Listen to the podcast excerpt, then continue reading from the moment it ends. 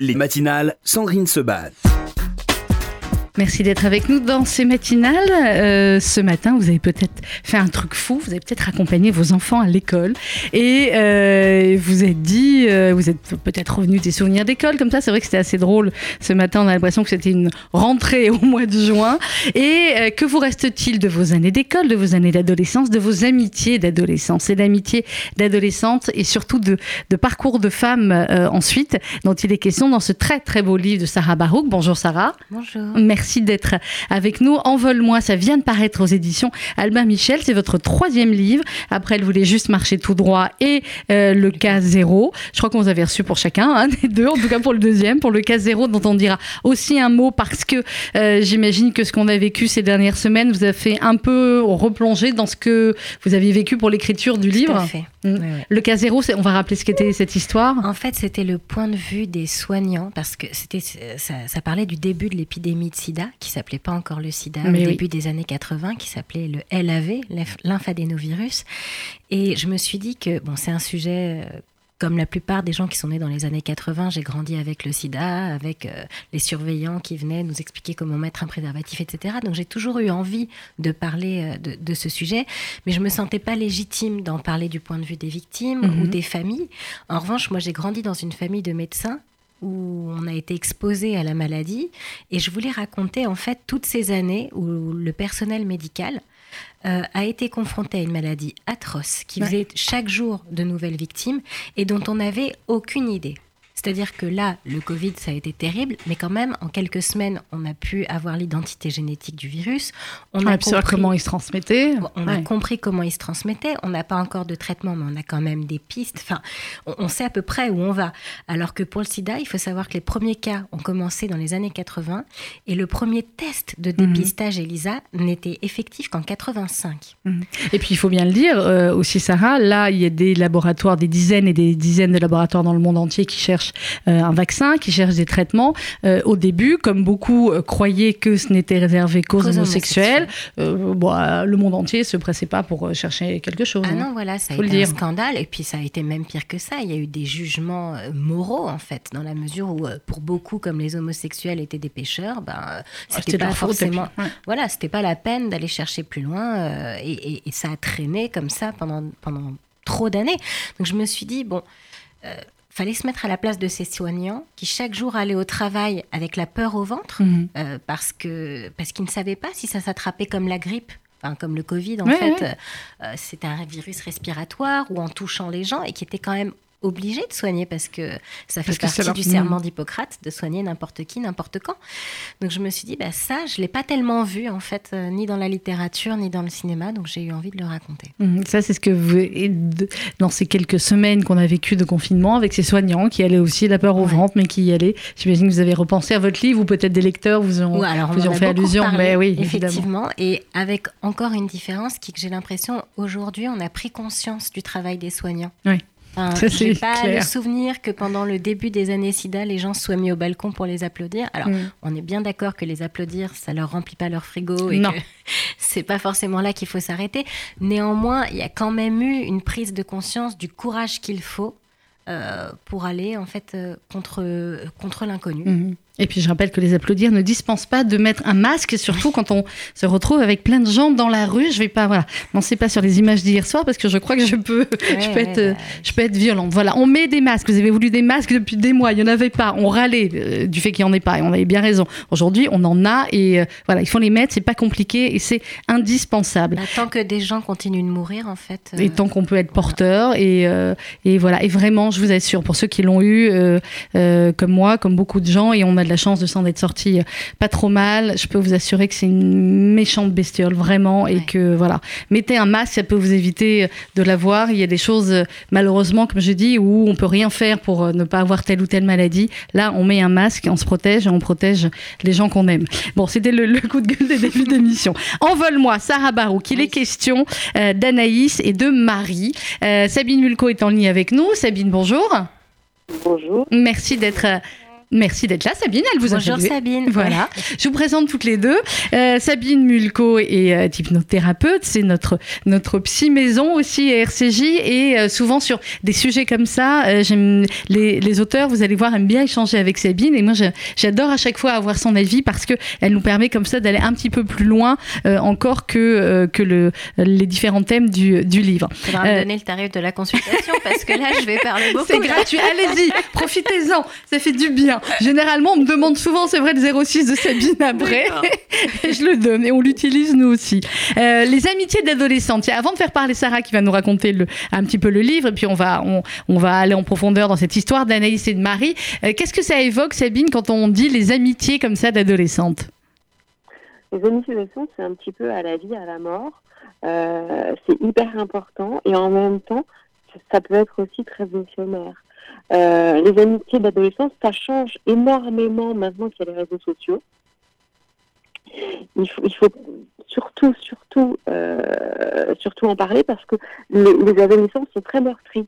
Ils ont l'impression d'avoir des amis et finalement ils se rendent compte ensuite en voyant les stories qu'ils ne sont pas invités à des événements alors qu'ils pensaient être, comme, comme ils disent, euh, meilleurs amis, quoi euh, mon BF, etc. Euh, donc best friend. Mais euh, donc c'est toujours à la vie à la mort et il y a à la fois énormément de joie, énormément de souffrance. Et on se rappelle que le cerveau des adolescents n'est pas terminé. Donc euh, ils ont des conduites à risque. Et l'amitié, ben c'est c'est de l'amour sans sexe aussi. Hein. Donc euh, ça peut faire du bien et ça peut faire du mal. Ah bah, je crois qu'elle a, sans avoir lu le livre encore, elle a résumé le livre. Hein.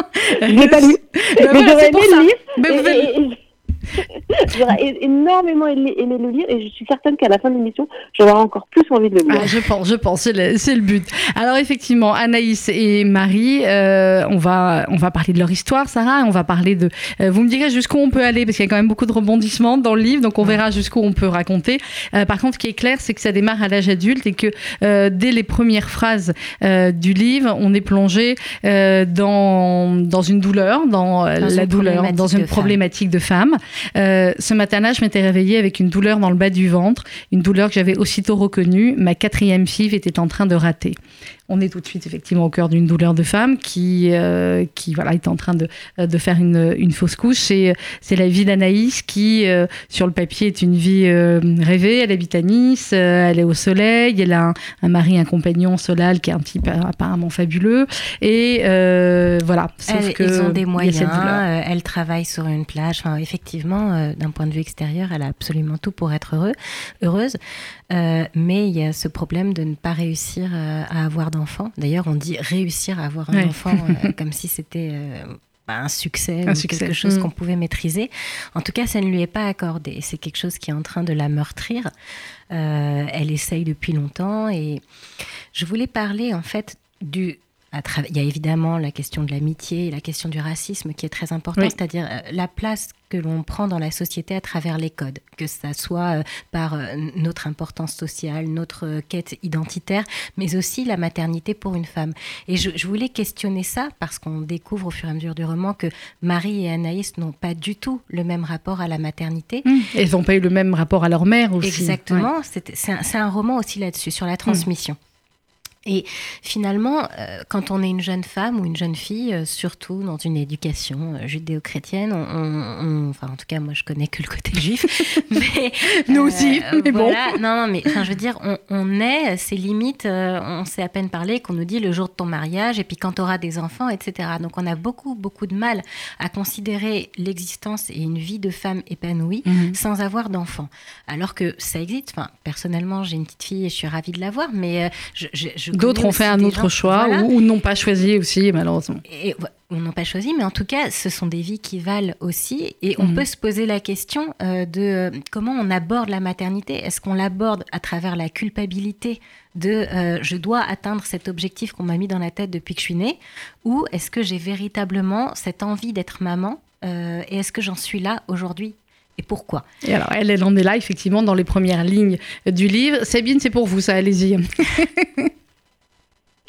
Alors, moi, je vais vous répondre du tac au tac, Sarah. Vous pouvez, vous pouvez dire ça parce que vous avez eu la chance d'avoir euh, d'avoir une petite fille.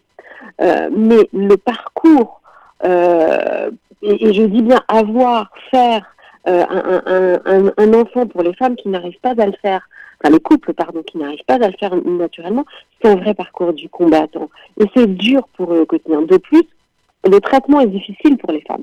Il, est, lourd, il est handicapant, il est, il, est, pénible.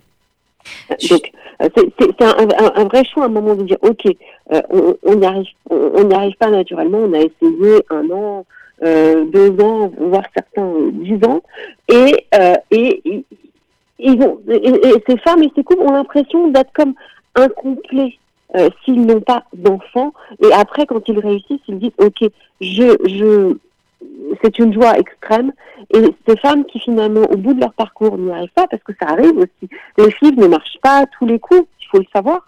Euh, ces femmes, elles ont comme une, une meurtrissure, une blessure qui finalement se referme très très très difficilement. C'est vraiment comme un manque, mais un manque, un, deuil. un manque Un deuil. Euh, un manque mm. existentiel. je n'ai pas, moi, euh, personnellement vécu ce parcours des FIV. Euh, je fais tout à fait partie de ces jeunes femmes, enfin jeunes filles qui rêvaient d'avoir un enfant depuis leurs 10 ans, je pense. Mm. et j'ai eu ma petite fille à quasiment 39 ans. Donc ça vous laisse imaginer le parcours que j'ai traversé. J'ai pas du tout un rapport à la maternité qui a été évident, simple et mm. facile. alors même si je n'ai pas vécu ce que vit mon personnage, je me rends tout à fait compte de ce que c'est d'avoir les années qui s'enchaînent sans avoir d'enfant et cette impression qu'il n'y aura que ça qui donnera un sens à la vie. Il se trouve qu'à un moment donné, j'étais tellement meurtrie que je me suis dit, bon, il faut que j'accepte le fait que ça puisse ne pas arriver. Mhm. Le fait que je puisse ne pas être mère dans ma vie. Et c'est quand vous avez accepté ça qu'elle est arrivée Exactement. Mhm. C'est souvent comme ça que ça, mhm. ça se passe. C'est-à-dire, à partir du moment où on se rend compte qu'en réalité, on ne contrôle pas, tout et on, et on ne contrôle pas grand-chose, quand on lâche là-dessus, c'est à ce moment-là qu'arrive l'enfant et on cite bien volontiers. Et c'est vrai, euh, ces couples qui euh, finalement a euh, l'accord pour l'adoption et il y a une grossesse et ça arrive souvent. Mmh. D'enfants adoptés, finalement, quelques années après, il y a aussi une grossesse. C'est très très très intéressant. Le déclic dit, alors à partir du moment où on décide, allez, euh, je ne veux plus avoir d'enfant, si ça vient, ça vient, ça vient pas, c'est pas grave.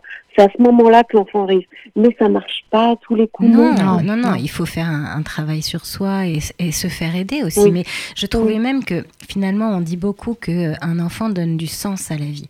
Et moi, à un, moment donné, quand justement je, ça me rendait malade, ça, je me mhm. suis dit, mais est-ce que c'est pas lui donner un rôle trop important d'être l'unique sens de ma vie? bien sûr. Euh, il faut que ma vie, elle ait un sens, et si cet enfant arrive, bah, ce sera du bonheur, ce sera, euh, j'aurai une responsabilité par rapport à lui de faire en sorte bah, qu'il ait euh, une vie qui soit la, mieux possible, enfin de, de, comprendre ce qu'il fait là, pourquoi, et, de l'aider à, à devenir lui-même. Mais le sens de ma vie, c'est à moi de le trouver. Et, le, mon personnage, en fait, elle en est là. Elle, en est, là. est convaincue que le sens de sa vie, ce sera ça. Et finalement, euh, d'être obligée de faire le trajet inverse. C'est-à-dire que, pour situer un petit peu l'histoire, mhm. Euh, Anaïs et Marie voilà, ne se sont pas vues depuis 15 ans. Elles étaient euh, effectivement meilleures amies depuis leurs 6 ans, à la vie, à la mort. Et puis elles se sont perdues de vie sans réellement savoir pourquoi, finalement. Comme ça. Souvent, mariage de l'une ou de l'autre, voilà. On finit par se perdre alors qu'on était inséparables. Mm. Et là, euh, Marie vient de perdre sa maman. Elle téléphone à Anaïs alors qu'elle ne se parle plus depuis très longtemps mm. euh, pour lui dire qu'elle aimerait beaucoup qu'elle assiste à la cérémonie d'adieu qu'elle veut faire pour sa mère. Et là, d'un seul coup, bon, au départ, Anaïs a peur. Elle ne veut pas y aller. Ça se passe à Paris, dans le quartier de son enfance, alors qu'aujourd'hui, elle a tiré un trait sur tout ça. Et finalement, le fait d'être obligée de revoir sa vie du début, de d'essayer de comprendre ce qui a fait qu'elle a couper les ponts, qu'elle a voulu tout changer, qu'elle a voulu partir, c'est peut-être ça qui va l'aider à retrouver le sens de sa vie et à comprendre un peu mieux qui elle est et peut-être euh, à réaliser euh, ce dont elle rêve le mmh. plus. avancer. Est-ce que parfois, comme ça, Sabine, il faut faire euh, un petit retour en arrière, des petits flashbacks? Bon, j'espère pas aussi compliqué hein, que dans le livre, mais ça, vous le saurez en que l'on boucle en fait, pour passer à autre chose. Pouvoir, pour pouvoir avancer oui, parfois on a besoin d'aller voir dans le passé euh, comment ça impacte euh, sur, la, sur le quotidien, sur le présent. Alors, euh, c'est aidant, mais ça ne doit pas être un handicap non plus. En fait, il faut mhm. aller revisiter pour voir ce qui bloque. Quelles sont les croyances bloquantes, les croyances handicapantes? Euh, c'est ce que je dis souvent quand il y a quelqu'un qui, qui, a du mal à parler en public. Je, on, on, cherche, on cherche, on dit ok. Et la dernière fois ou la première fois où on vous a dit, on bah tais-toi, ce que tu dis, c'est pas intelligent, tu ferais mieux de te taire. Ben, on cherche, on cherche, et souvent on le retrouve dans l'enfance.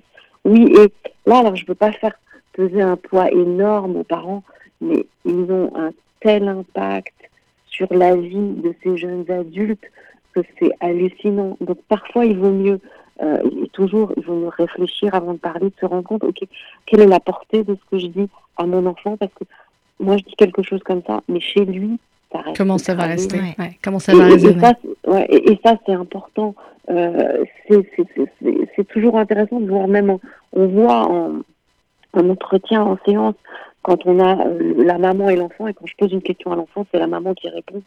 On a pre presque tout est dit à ce moment-là. Et c'est juste la place d'exister, la place de, de qui laissez-lui le choix de prendre sa place. Mais c'est difficile de prendre une place au sein d'une famille, donc il faut aider son enfant. Et vous êtes la meilleure personne. Et on a besoin de ses parents toute notre vie.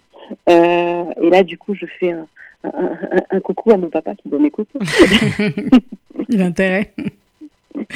Il a intérêt. Mais vous avez, je suis tout à fait d'accord avec ça. D'ailleurs, euh, ce, parce qu'elles vont finalement, euh, donc Anaïs va remonter à Paris et elles vont décider. Euh, enfin, c'est une cérémonie d'adieu un peu spéciale un peu que. Marie Mm. veut organiser pour sa mère, qu'on comprend assez vite n'est pas du tout morte récemment. Elle est morte elle est morte plusieurs mois plus tôt. Oui, plusieurs mois plus tôt. je crois. Et, euh, et donc finalement, c'est une cérémonie d'adieu, bon, un peu spéciale. Et elles vont finalement partir toutes les deux dans une sorte de road trip où. euh, C'est du Thelma et Louise. Hein, voilà, parce que adolescentes, elles étaient fans de Thelma et Louise et elles s'étaient toujours dit qu'elles partiraient un week-end comme ça à l'aventure. Et elles Non, l'avaient jamais euh, fait. Elles l'avaient jamais fait. Donc ça va être l'occasion de renouer avec ce fantasme d'ado et de partir pour se libérer un petit peu de, de tout le poids de leur quotidien.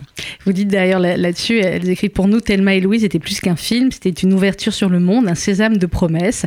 Alors Marie, elle rêvait de certaines choses, elle avait des strass, des paillettes, etc. Et puis Anaïs, elle, elle se voyait créatrice. Euh, et, et vous écrivez, Anaïs dit, mais je savais désormais que les rêves étaient de la dentelle, quelque chose de doux et délicat, mais qui ne suffirent pas à tenir chaud dans le froid de l'existence. C'est terrible ça en même temps, parce que c'est euh, voilà, c'est le fait de, de grandir et de laisser finalement une bonne partie de ses rêves d'adolescent de côté. Je crois que ce qui nous fait parfois mal, vous me direz Sabine si vous êtes d'accord, mais dans la vie, c'est pas tellement ce qui nous arrive, ce qui fait mal, c'est le décalage entre les rêves et les espoirs que Mhm. l'on s'était fait et ce qui nous arrive véritablement. Et plus on a d'espoir, plus on a des rêves grands, plus parfois la chute est difficile, alors Ouais. qu'en réalité, si on prenait les choses telles qu'elles arrivent, on On souffrirait serait moins. super content. Je sais pas si on serait super content parce qu'il y a des épreuves, mais en tout cas, on souffrirait moins au quotidien. Mhm. Et c'est vrai que ces deux ados qui vivaient dans une cité du 19e arrondissement, euh, qui rêvaient l'une d'être danseuse étoile, l'autre tout simplement de réussir, enfin, Mhm. elles voulaient se sortir de ce milieu un peu triste euh, où elles ont grandi. Bah, les choses n'arrivent pas toujours comme on les rêve, et d'ailleurs, on va comprendre pourquoi dans le roman. Mais oui, Sabine, Melko? Mais si on n'a pas de rêve, c'est tellement triste. On a besoin d'avoir des Bah rêves. oui. On a besoin.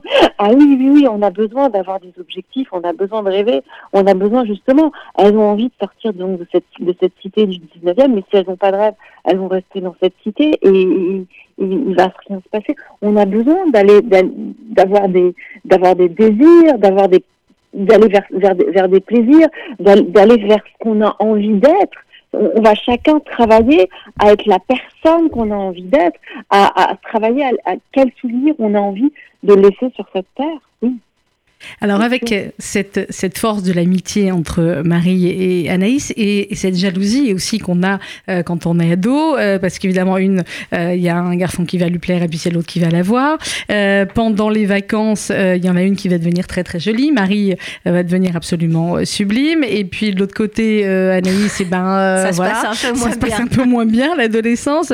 Elle, elle va grossir. Et de l'autre côté, enfin, il y a beaucoup de, évidemment, il y a l'amitié très forte, mais il y a aussi beaucoup de jalousie entre elles, entre elles deux. Surtout un peu plus effectivement du côté de, de- J'ai l'impression que c'est un peu le lot des adolescentes. Ça se Oui. passe un peu moins comme ça chez les garçons, mais euh, enfin, je On vais pas faire généralité, mais mais euh, bon, j'ai eu un petit frère, alors je- on a très Oui, peu d'écart, donc euh, bon, je- voilà. Mais c'est vrai que bah, chez les jeunes filles, euh, la, la- beauté physique, euh, surtout à cet âge ingrat, c'est très dur à assumer. Il y a euh, ça se fait assez rapidement d'ailleurs. hein. Je, je le dis là, en l'espace d'un été. Oui, oui, Là où les garçons n'avaient sublime pas l'autre. euh, Voilà. Oui, et puis les garçons, bah, c'était ceux qu'on voulait éviter à la récré. Et puis Mm. en deux mois, à la rentrée de septembre, d'un seul coup, on se met à vouloir séduire. ça va avec les changements physiques. Enfin, j'ai l'impression que ça se passe souvent assez rapidement euh, chez, chez- chez les jeunes filles. Quoi. On, on les voit comme ça en quelques mois bah, de se, se sexualiser entre guillemets euh, et, et être dans une séduction. Et forcément, bah, ça se passe pas toujours de la même façon pour tout le monde. hein. L'adolescence, c'est bien connu. On est, un On peu est- ingrat. c'est un peu le cas de le dire. Euh, Sabine, il y a toujours cette, cette jalousie finalement qui est inhérente à, ce, à ces amitiés euh, adolescentes? Pas toujours.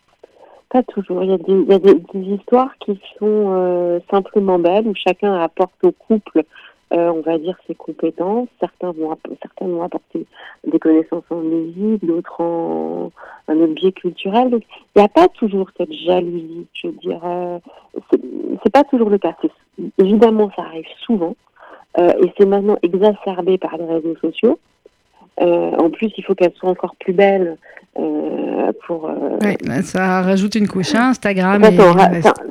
pour, pour, pour Instagram, ça en rajoute une couche, donc c'est compliqué puisque l'adolescence c'est un moment où souvent bah, les garçons comme les filles sont boutonneux, il faut quand même le dire. C'est compliqué, c'est un moment où c'est un âge, un âge ingrat où euh, les garçons sont pas souvent sont pas beaux, les filles elles sont en développement, certains vont, certaines vont devenir belles, d'autres vont, vont s'en les dire. Euh, c'est un, un moment compliqué, c'est un moment où celles qui ont déjà peu d'estime d'elles-mêmes parce qu'elles ont grandi dans un, un- dans un lieu où on leur envoyait déjà une mauvaise image d'elles-mêmes, Mhm. ça va être, ça va être c'est, le moment où vraiment ça se complique. C'est le moment où euh, ça, ça peut s'enquister et c'est le moment où justement il faut travailler pour aider ces adolescents à, à se sortir de là. Il faut leur tendre la main pour, euh, pour, pour, vraiment euh, leur montrer que c'est pas une situation qui va rester et que ça peut évoluer et que ça ne dépend que d'eux en réalité.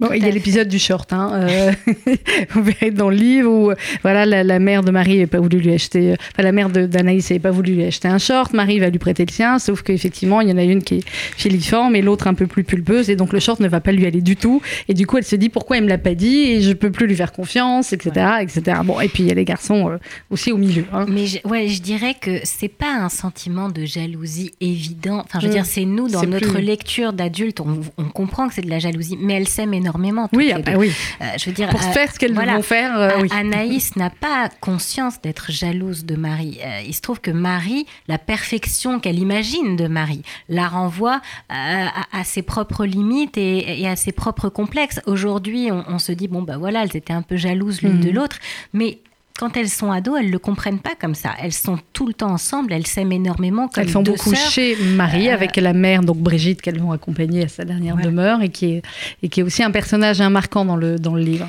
Il y a une vraie euh, réflexion, enfin j'ai essayé de, de faire une réflexion sur ce que l'on transmet de Mhm. mère en fille, euh, sur le rapport entre les mères et les filles, et par rapport à, à ce que vous disiez toutes les deux d'ailleurs, ce, ce voyage qu'elles vont faire va obliger Anaïs à remettre en question son propre rapport à sa mère. Mhm. euh, Qui elle aussi Qu'elle est, morte, qu'elle euh, aussi est morte, mais euh, comme elle dit, euh, elle n'a pas su, euh, elle a pas su vraiment l'aimer, elle n'a pas su l'accompagner. Ouais. elle, elle- elle a pas su se, en fait, Elle pensait, ouais, depuis mon plus jeune âge, je m'étais convaincue que nous n'avions rien en commun. C'est terrible ça. Elle faisait partie de ma vie par obligation et je ne cherchais pas à me lier davantage à elle. Euh, et en fait, elle va se rendre compte que bah, ça peut aussi être ça l'amour, qu'on n'est pas obligé d'avoir des points en commun avec sa mère, que parfois il suffit juste euh, d'admettre que qu'on qu'on l'aime et que c'est pas obligé qu'on de lui ressembler. Quoi. Mhm. C'est ça aussi, Sabine, l'inné, l'acquis, de l'amour maternel ou de l'amour filial? Alors l'amour maternel, on va rejoindre Badinter, c'est pas c'est pas inné, hein. Mhm. Donc euh, ça Elle sera là mercredi, euh, Elisabeth Badinter. Je suis à, je suis à Oui, avec, voilà. avec, avec, Paul Henriette. Avec euh, pour- et Annette Lévy euh, Villard, exactement. Annette Je- Lévy Villard, Mm. fantastique. Donc, euh, Ba- Badinter, on, on- on- on lui, on lui doit beaucoup parce que ça nous a déculpabilisés, nous, les femmes. Euh, L'amour maternel, c'est pas une obligation. Euh, c'est pas inné, donc ça c'est quelque chose vraiment de, de- de très important. Ensuite, la relation qu'on a chacun à nos parents, on la construit. Certains vont avoir la chance de, de trouver, on va dire, euh, les clés, la porte va s'ouvrir. Et pour d'autres, ça va être plus compliqué. Euh, de par l'histoire de chaque mère. Chaque mère a une mère. Et, et, et, et, ainsi de suite. J'aime bien cette, cette, cette, cette idée comme les, les fameuses poupées russes. Oui. Et, euh, donc, il il faut se rappeler qu'à un moment, on est mère, qu'on va être grand-mère et qu'on a été fille aussi. Donc, tout ça, ça forme, la, ça fait la personne que nous, que nous sommes et ce qu'on va transmettre et ce qu'on nous a transmis.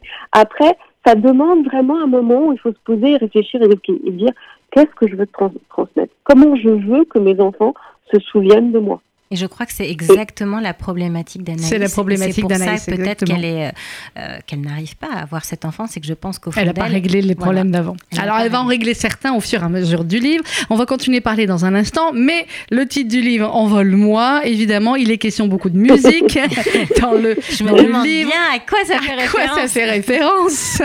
JJG, si vous nous écoutez, de temps en temps, je lance des bouteilles à la mer. Je sais que de temps en temps, ça marche. Jean-Jacques, si vous nous écoutez, on voulait juste vous dire qu'on vous aime tous. Hein, on vous aime. Non, mais alors là, si Et je alors, le livre- à faire ma déclaration Allez-y, faites votre déclaration. Jean-Jacques. Allez-y, faites la déclaration, je lui envoie. Alors, euh, franchement, euh, merci pour tout. Merci pour toutes ces nuits à vous écouter. Merci pour toutes ces photos que j'ai pu regarder encore et encore, ces paroles que je connais par cœur. Vous êtes dans mon cœur. Voilà, vous êtes dans le mien aussi, Jean-Jacques, mais bon, vous le savez, vous êtes dans le cœur de, de tous ceux qui écoutent cette radio, ça c'est clair. Euh, et c'est en fait, et quand il est revenu là pendant le pendant le pendant le, le- le- le confinement avec avec la chanson, en reprenant les paroles de la chanson, c'est là où je me suis dit, c'est vraiment grave si Jean-Jacques Goldman revient parce qu'il avait tellement dit qu'il reviendrait On pas. tous dit on s'est tous dit la même chose, on s'est tous dit, ah là on est drôlement pas bien là si vraiment Jean-Jacques Goldman revient. Maintenant que voilà, c'est fini, revenez juste pour notre plaisir. Envole-moi, Jean-Jacques Goldman sur RCJ. On se retrouve juste après avec Sarah Barouk. Envole-moi aux éditions Alba Michel et l'indispensable Sabine Mulco. À tout de suite.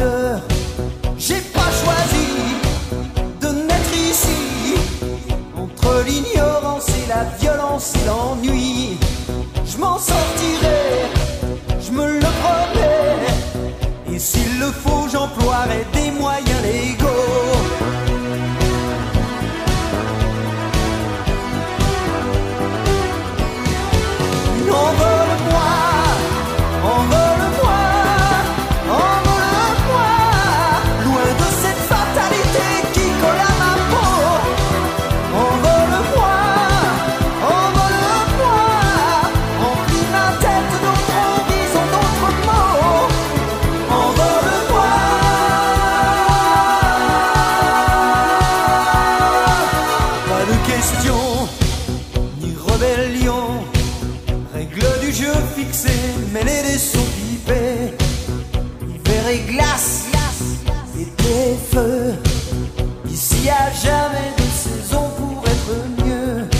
J'ai pas choisi de vivre ici. Entre la soumission, la peur ou l'abandon, je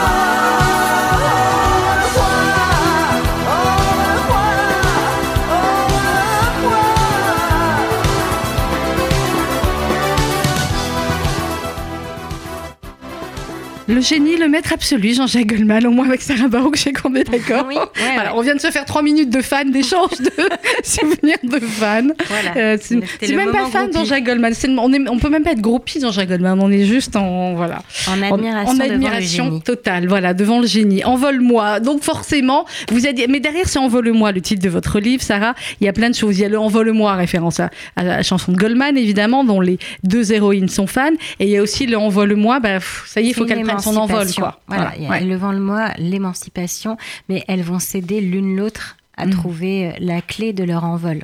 Voilà, je vais pas te dévoiler. Non, fin, voilà, c'est vous allez jusqu'où vous voulez. Mais elles euh, vont partir en tout cas dans ce, dans ce road movie et elles vont euh, eh bien faire un flashback avec un épisode. Alors là aussi, vous allez dire ce que vous voulez dire de cet épisode, un épisode euh, douloureux qui s'est passé dans leur adolescence et qui a fait basculer beaucoup de choses. Oui, en fait, je voulais aussi parler dans, dans ce livre de à quel point les traumatismes de l'enfance et de l'adolescence nous poursuivent euh, Mhm. toute notre vie. Et finalement, alors euh, c'est un peu le moment où euh, je vais développer la question du, du racisme religieux et social, c'est-à-dire qu'elles ont grandi toutes les deux dans un quartier très populaire. Le On est dans les 19e années arrondissement, 90, On est au début des années 90 et ça va être le début de. Enfin, c'est la réalité là pour le coup. Je, je suis partie de faits réels. euh, des, des premiers euh, voiles à l'école, des Mhm. premières jeunes filles qui arrivaient à 12-13 ans euh, voilées dans les collèges.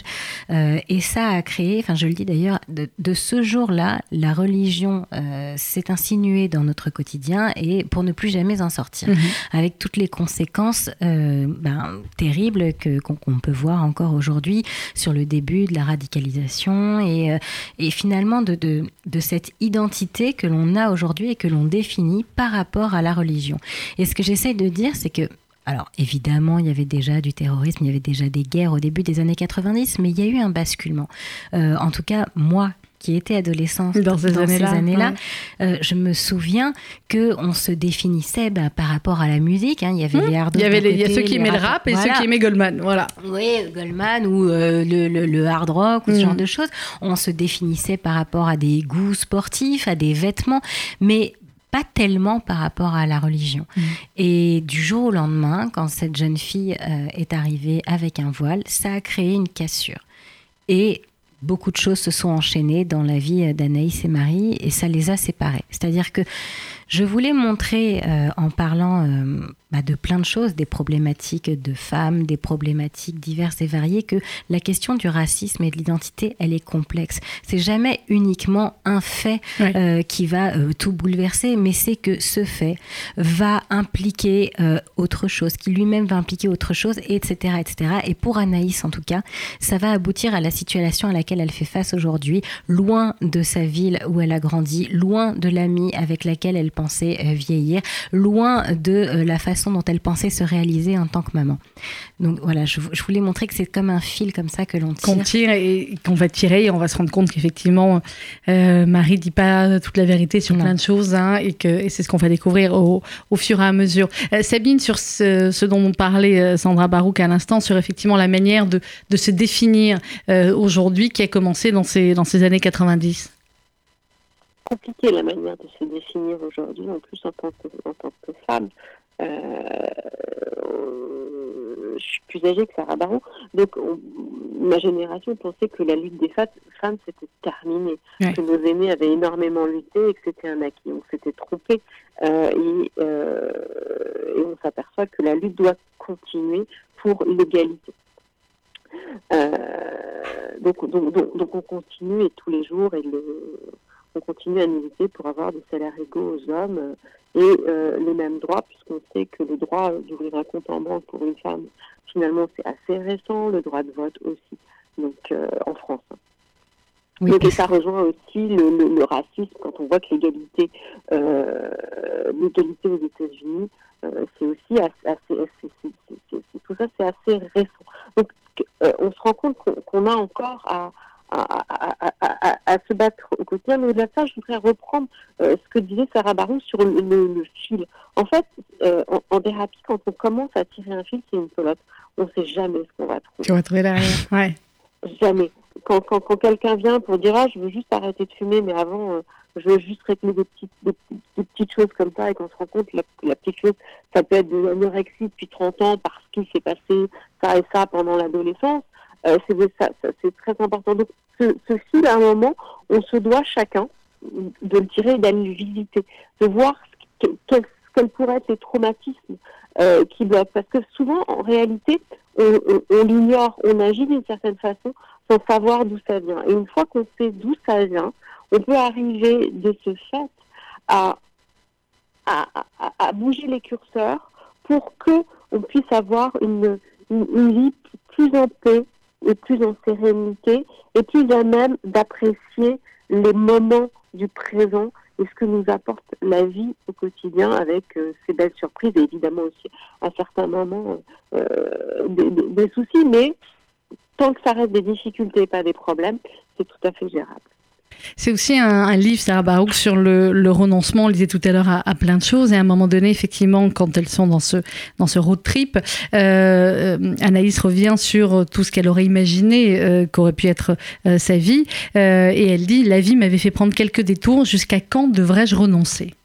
Bah, C'est un sentiment que, bah, que j'ai souvent ressenti, hein, parce que dans, dans ma vie, euh, j'ai pas toujours choisi la simplicité. hein, Se Mhm. faire éditer euh, quand, bah, quand on connaît absolument personne dans ce milieu, c'est pas simple. Euh, fonder une famille, ben, parfois, c'est pas simple. Pas simple Alors, plus. euh, on, on se rend compte que bon, on, on est parfois le premier artisan de nos échecs. Et, mais il y a ce sentiment, en tout cas moi, je l'ai vécu comme ça, que je suis partie très tôt avec une revanche à prendre, euh, un sentiment que ok, j'avais pas été gâtée à ce niveau-là, à ce niveau-là, à ce niveau-là, mais tout ce qui dépendrait de moi, j'allais y arriver. Et en fait, même ce qui dépend de soi, et à un moment donné, on doit lâcher prise. Alors, ça ne veut pas dire que rien n'arrive et qu'on n'a pas de Mhm. belles surprises, mais euh, il y a ce sentiment très difficile du renoncement euh, qu'il faut accepter parfois bah, pour faire table rase et, et, et- et prendre et arriver à, à se réjouir de ce qui nous arrive. Oui, vous auriez pu faire l'inverse. C'est pas jusqu'à quand devrais-je, je devrais renoncer, mais jusqu'à quand je dois persévérer. Exactement. Ouais, Sabine. C'est un vaste sujet, le lâcher prise. Bah, c'est ce qu'on doit faire normalement quand on arrive chez vous. euh. Non, non, parce qu'à partir du moment où on dit je dois lâcher prise, Ouais, je sais, on Euh, n'arrive pas. on n'y arrive pas. Ça se fait comme spon- soit spontané. C'est juste impossible quand on dit soit spontané. Je dois me détendre. Bah non. Voilà, je, je dois me détendre. Ah non, ça, ça, ça fonctionne pas comme ça. En fait, on va voir quels sont les nœuds, qu'est-ce qui empêche de, qu'est-ce qui est donc un frein au changement? On va aller travailler les freins au changement pour pouvoir euh, changer et pas et, et, et, lâcher prise. Oui, oui, mais bon, euh, on n'est pas tous des bouddhistes, quoi. Non, mais c'est ça. Et en fait, cette échappée, euh, Anaïs, finalement, se- elle va réussir à reconquérir sa liberté. C'est-à-dire que quand Marie lui dit, ben, on s'en va, faut savoir qu'Anaïs, elle est en train de faire une fausse couche. Donc, Ouais. elle sait pas. Parce que quand on fait un fausse- une fausse couche, on sait quand ça commence, on sait jamais quand Mhm. ça se termine. Donc, elle est un peu euh, physiquement dans une situation compliquée. Elle doit rentrer pour son travail, elle doit rentrer pour euh, son compagnon.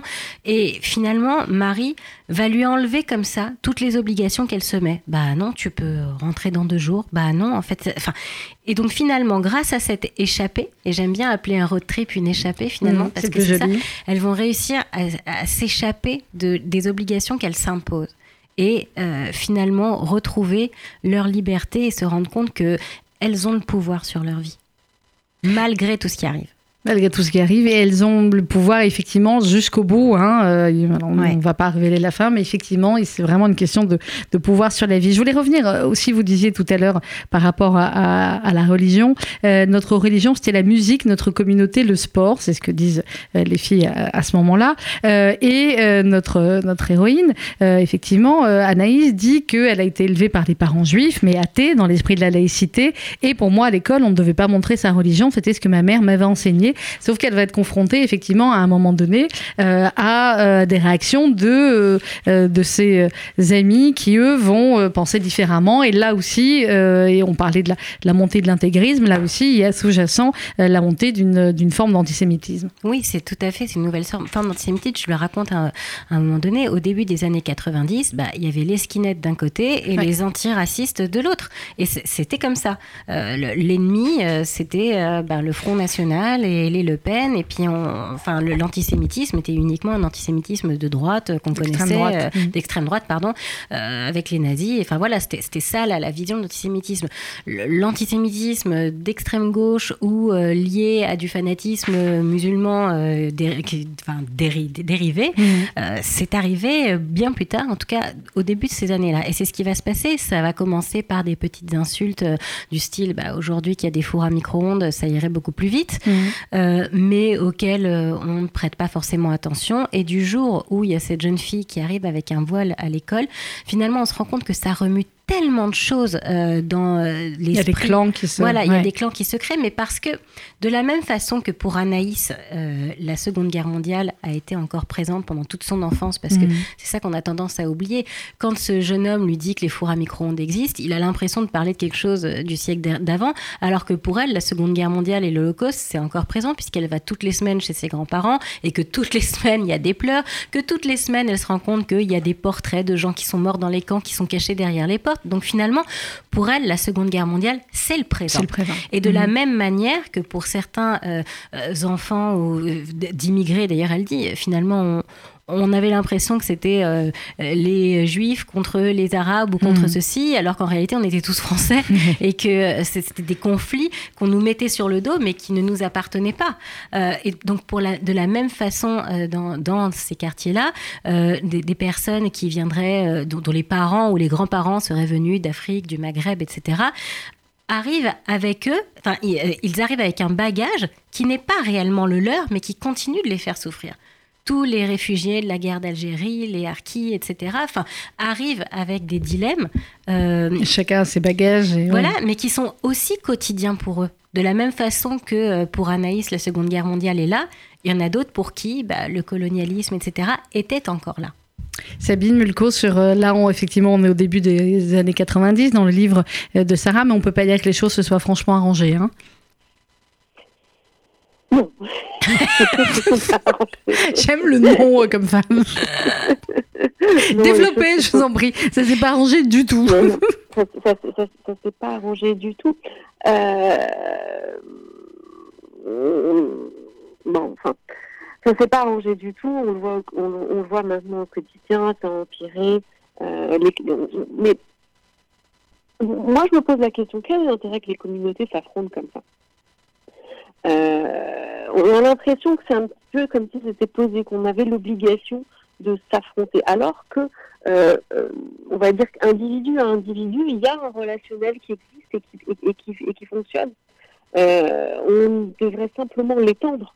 C'est exactement ce que je euh, raconte. oui, c'est ce qu'elle dit. Euh, dans le livre, parce qu'il va y avoir effectivement une scène d'une assez forte violence mhm. et qui va séparer tout le monde.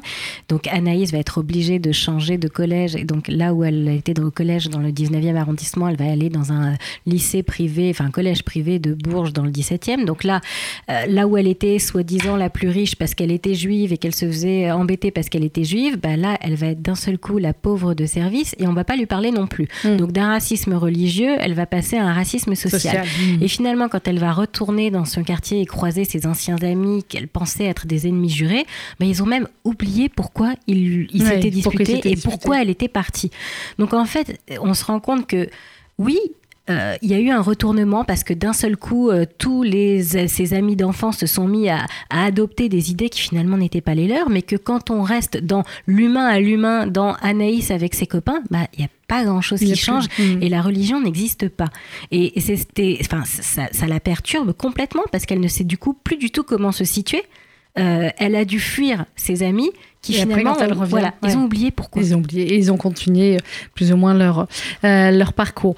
Euh, Envole-moi, c'est un livre magnifique. Euh, comme on l'a compris, on a évoqué quelques thèmes comme ça, mais c'est aussi un livre qui se lit, il faut bien le lire d'une traite parce qu'on va les suivre euh, dans, dans cette quête. D'abord, on va suivre euh, Anaïs qui cherche Marie, et puis ensuite, elles seront toutes les deux, et puis elles vont partir euh, ensemble dans ce, euh, dans ce road trip à la Thelma et Louise à la recherche de tellement, tellement de choses, et elles vont finalement euh, toutes trouver euh, plus Ouais. ou moins euh, ce qu'elles ont, ce qu'elles cherchaient ou ce qu'elles ne savaient même pas qu'elles cherchaient. Elles euh, vont chacune s'envoler à leur façon. Exactement, et vous le saurez en lisant le livre de Sarah Barouk. Sabine Mulco, merci beaucoup Sabine. Merci. Je vous donnerai le zéro. Si vous avez vu dès qu'elle parle, Sabine, Ouais, tout de suite, ça on est- calme l'ambiance. Ça calme l'ambiance. Voilà, on était tendu, on est bien. Merci Sabine, bonne journée à vous. À très vite. Euh. Sarah, le prochain livre, il arrive quand? Bah, euh, j'ai fini une première version, donc je pense que le temps que je fasse lire tout ça, euh, voilà, on va Vous faites partie des auteurs qui ont écrit pendant le confinement ou euh, Ah non, moi j'étais en mode gommette à décoller et, euh, et, et purée euh, à et purée mixer. de carottes et Voilà, voilà. voilà, C'est un bon mix, voilà. Bon, elle est retournée à la crèche, à l'école aujourd'hui. J'étais confinée dans les années 50, moi, si vous voulez, avec euh, le ménage, le repassage et la bouffe à faire. Mais... Pas mieux, mais on a fait à peu près 15 métiers différents par jour. toutes. Voilà. On est bien oui. d'accord. Ah, on est d'accord. Et tous peut-être aussi, parce que certains, oui, messieurs, vous avez aidé, mais, mais, mais voilà. Vous voyez quel est le problème? Je dis aider et pas faire. Combien de fois j'ai dit, bon, bref. On rappelle Sabine. On en refera. je vais rappeler Sabine. De toute façon, je l'appelle régulièrement Sabine là-dessus. C'est pas aider qu'il faudrait dire. Est-ce que tu veux que je t'aide? Non, ne, je ne m'aide pas. Tu fais. Fait. Voilà, bien, très bien. On va continuer la discussion en antenne avec Sarah Barou. Envole-moi. C'est aux éditions Albin Michel. Dans quelques instants, vous allez retrouver le 12h présenté euh, par Paul-Henriette Lévy. Ne manquez pas donc, euh, c'est la semaine des mensuels. hein. Euh, donc mercredi, cette émission exceptionnelle en compagnie d'Elisabeth Badinter. Bonne journée et à demain 11h pour vous faire un petit coucou. Mais ce sera Annette Viviorca demain, l'émission d'histoire de RCJ. À demain.